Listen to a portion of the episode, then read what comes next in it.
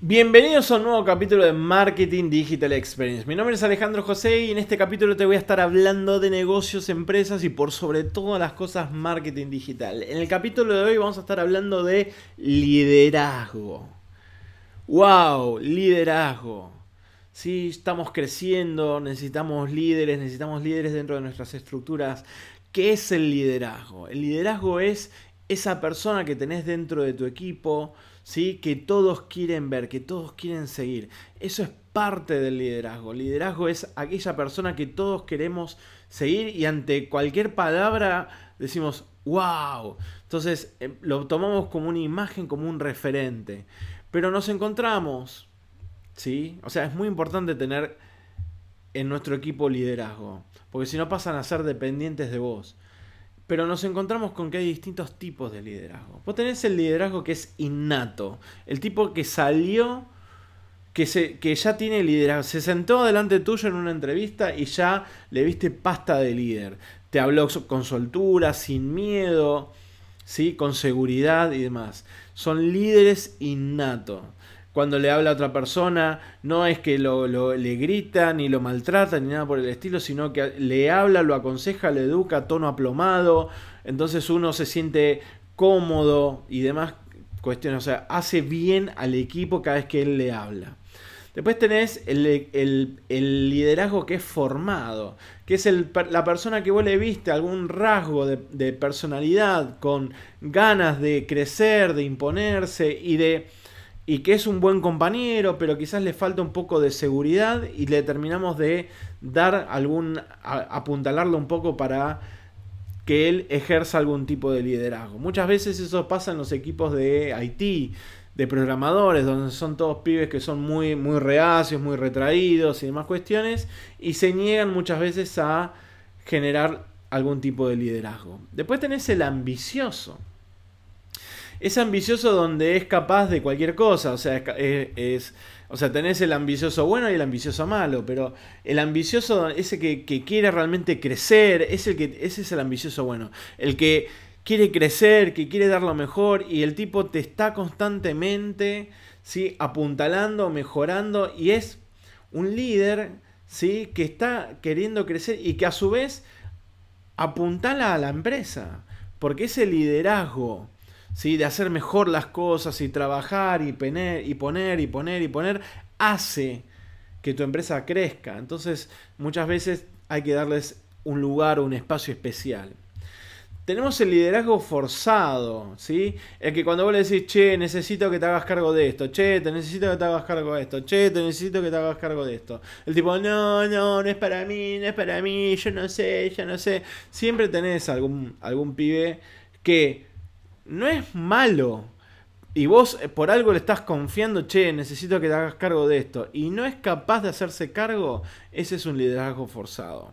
Después tenés el liderazgo positivo, ¿sí? El que es positivo por naturaleza, es el positivo del equipo, es el positivo de que cada vez que habla, un poco lo que dije antes, cada vez que dice algo, el tipo es no solamente apuntar al equipo, sino que mejora el equipo, mejora la estructura, mejora todo. Y después tenés el liderazgo negativo, que es el tipo que es un quejoso, que es el tipo que lamentablemente ¿sí? tuvo cierto liderazgo y en un momento se tiró para atrás, en un momento bajó la toalla, en un momento se convirtió ¿sí? en el ejemplo no a seguir, en el ejemplo negativo de todo esto. Entonces son los casos donde personas con cierta antigüedad en un momento dejan de ser esenciales dentro de la estructura porque sinceramente te terminan complicando toda la estructura de trabajo. Por eso le decimos líder negativo. Entonces, el error básicamente, yo creo que el, el mayor error que he cometido es tratar de forzar a una persona en ser líder. Yo creo que, entre todos los errores que he cometido, muchos, creo que el mayor error que he cometido es enforzar a una persona a ser líder. Hay gente que vos le das el liderazgo, le das toda tu confianza, pero no aceptan el desafío. A la larga nunca se terminan de hacer cargo porque no les interesa, porque no sé, porque no sé qué, porque soy amigo tuyo, o se confunden o lo que sea. Entonces yo creo que el mayor error que hay a veces es de haber forzado o forzar a una persona que sea líder. El que no quiere ser líder, que no lo sea. Porque vas a perder tiempo, vas a perder energía y se te va, se te va a transformar hasta en un líder negativo a futuro. Siento y estoy convencido en realidad que los líderes tienen un ADN propio. Tienen un brillo especial. Te das cuenta enseguida. ¿Sí? No importa la edad. Yo me acuerdo, estando en Show Center, fui gerente a los veintipico de años y, tenía equipo, tenías personas de treinta y pico, cuarenta, cincuenta y pico de años. Y a todos los trataba con respeto, a todos los trataba con, educación, a todos los trataba con equidad. era muy, muy, muy, muy cuidadoso en ese sentido. Todos algo que me enseñó mi viejo es que todos son compañeros de trabajo, no importa, el, tanto el de seguridad, el de limpieza, como el encargado, el operador o lo que sea, son todos compañeros de trabajo, porque a la larga, fin de mes, todos apoyan el plato de comida en la mesa. Así que eso es algo que siempre hay que tener. Entonces, vos te das cuenta, reformulándolo, vos te das cuenta, ¿sí? Que los líderes tienen un ADN propio. Y no hay que confundirse el tipo organizado. ¿sí? Un tipo organizado puede no ser un líder. Un tipo carismático puede no ser un líder. ¿sí? No, no todo tiene que no, no todo líder, o sea, no toda persona que sea organizada, que sea carismática y demás, y que sea un buen maestro y demás, es un líder. Pero muchas veces el líder o sea, el líder debe ser carismático, debe ser organizado, tiene que tener ese, un montón de cualidades que hacen a la persona. ¿sí? Hay, hay líderes que no solamente son líderes en... el mejor líder no es el líder que solamente es, líder en tu espacio, en tu organización, sino que también es líder en su casa, afuera de la oficina, acompañando a los chicos, van de After Office. Es un ejemplo en todo sentido. Ese es el líder ideal a la hora de trabajar. Que vos decís, che, y tu familia bien, vamos, tomamos algo, pero bueno, me voy temprano, me voy a comer a mi casa, estoy con mi familia, estoy con mis hijos, estoy... O sea, te das cuenta que tiene pasta de liderazgo, porque está en, en todos los lugares y puede dedicarle tiempo de calidad a todos los espacios y a su vez es organizado, es prolijo y no, no es un tipo desorganizado en su vida. Así que eso es parte fundamental.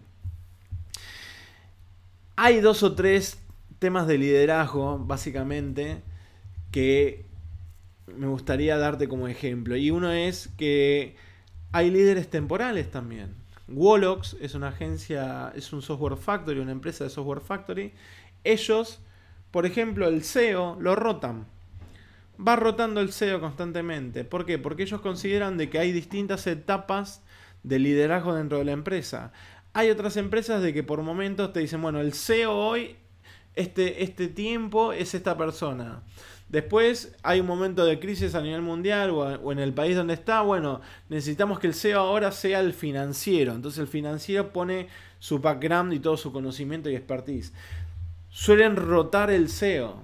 ¿sí? Después te dicen, no, vamos a hacer toda una implementación o un cambio de tecnología. Bueno, el CEO pasa a ser el CTO, el responsable de tecnología pasa a ser el CEO del negocio.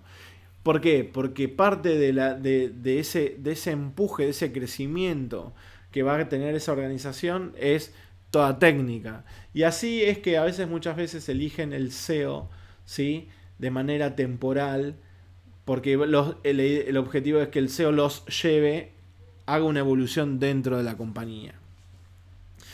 Y por último, y para cerrar, los líderes para los procesos. ¿sí? Todos nosotros tenemos procesos dentro de la empresa. Cada proceso es diferente. Hemos tenido procesos de maduración en ciertas áreas, eh, SEO, en la parte de, SEO, que es en la parte de posicionamiento, en la parte de diseño gráfico, en la parte de movie makers, en la parte de community, en la parte de project. Y cada uno tuvo su referente o su líder. ¿sí? Y todos tenemos distintos líderes para distintos procesos. El mismo líder muchas veces no, cumple con todos los requisitos para liderar el cambio cultural, el cambio, eh, el cambio que tiene que, que gestarse dentro de esa estructura. Entonces, muchas veces hay que saber entender que el liderazgo, ¿sí? más allá de que tenemos distintos tipos de liderazgo, y seguramente haya muchos más, yo mencioné seis, ¿sí? innato, forzado, eh, formado, ambicioso, forzado, positivo, negativo. Hay un montón de liderazgo, pero lo que más tenemos que entender es saber dejar liderar al que es capaz de llevarnos a una evolución, al que es capaz de transformarnos. ¿sí? Yo me he dado cuenta en más de una oportunidad de dar un paso al costado y cederle la batuta a alguien, a otra persona. Porque yo no soy el que sabe todo, yo no soy el líder supremo Magic Superstar. ¿Sí? Todos tenemos capacidades y no capacidades. Entonces nosotros tenemos que poner adelante a liderar procesos a la gente que tiene capacidad de resolver o capacidad de liderar o capacidad de llevarnos de un lado a otro. Así que chicos, no se olviden, saber trabajar el liderazgo es súper importante. Necesitamos líderes dentro de nuestras estructuras y líderes que nos lleven de un lado a otro. Nos vemos en el próximo capítulo.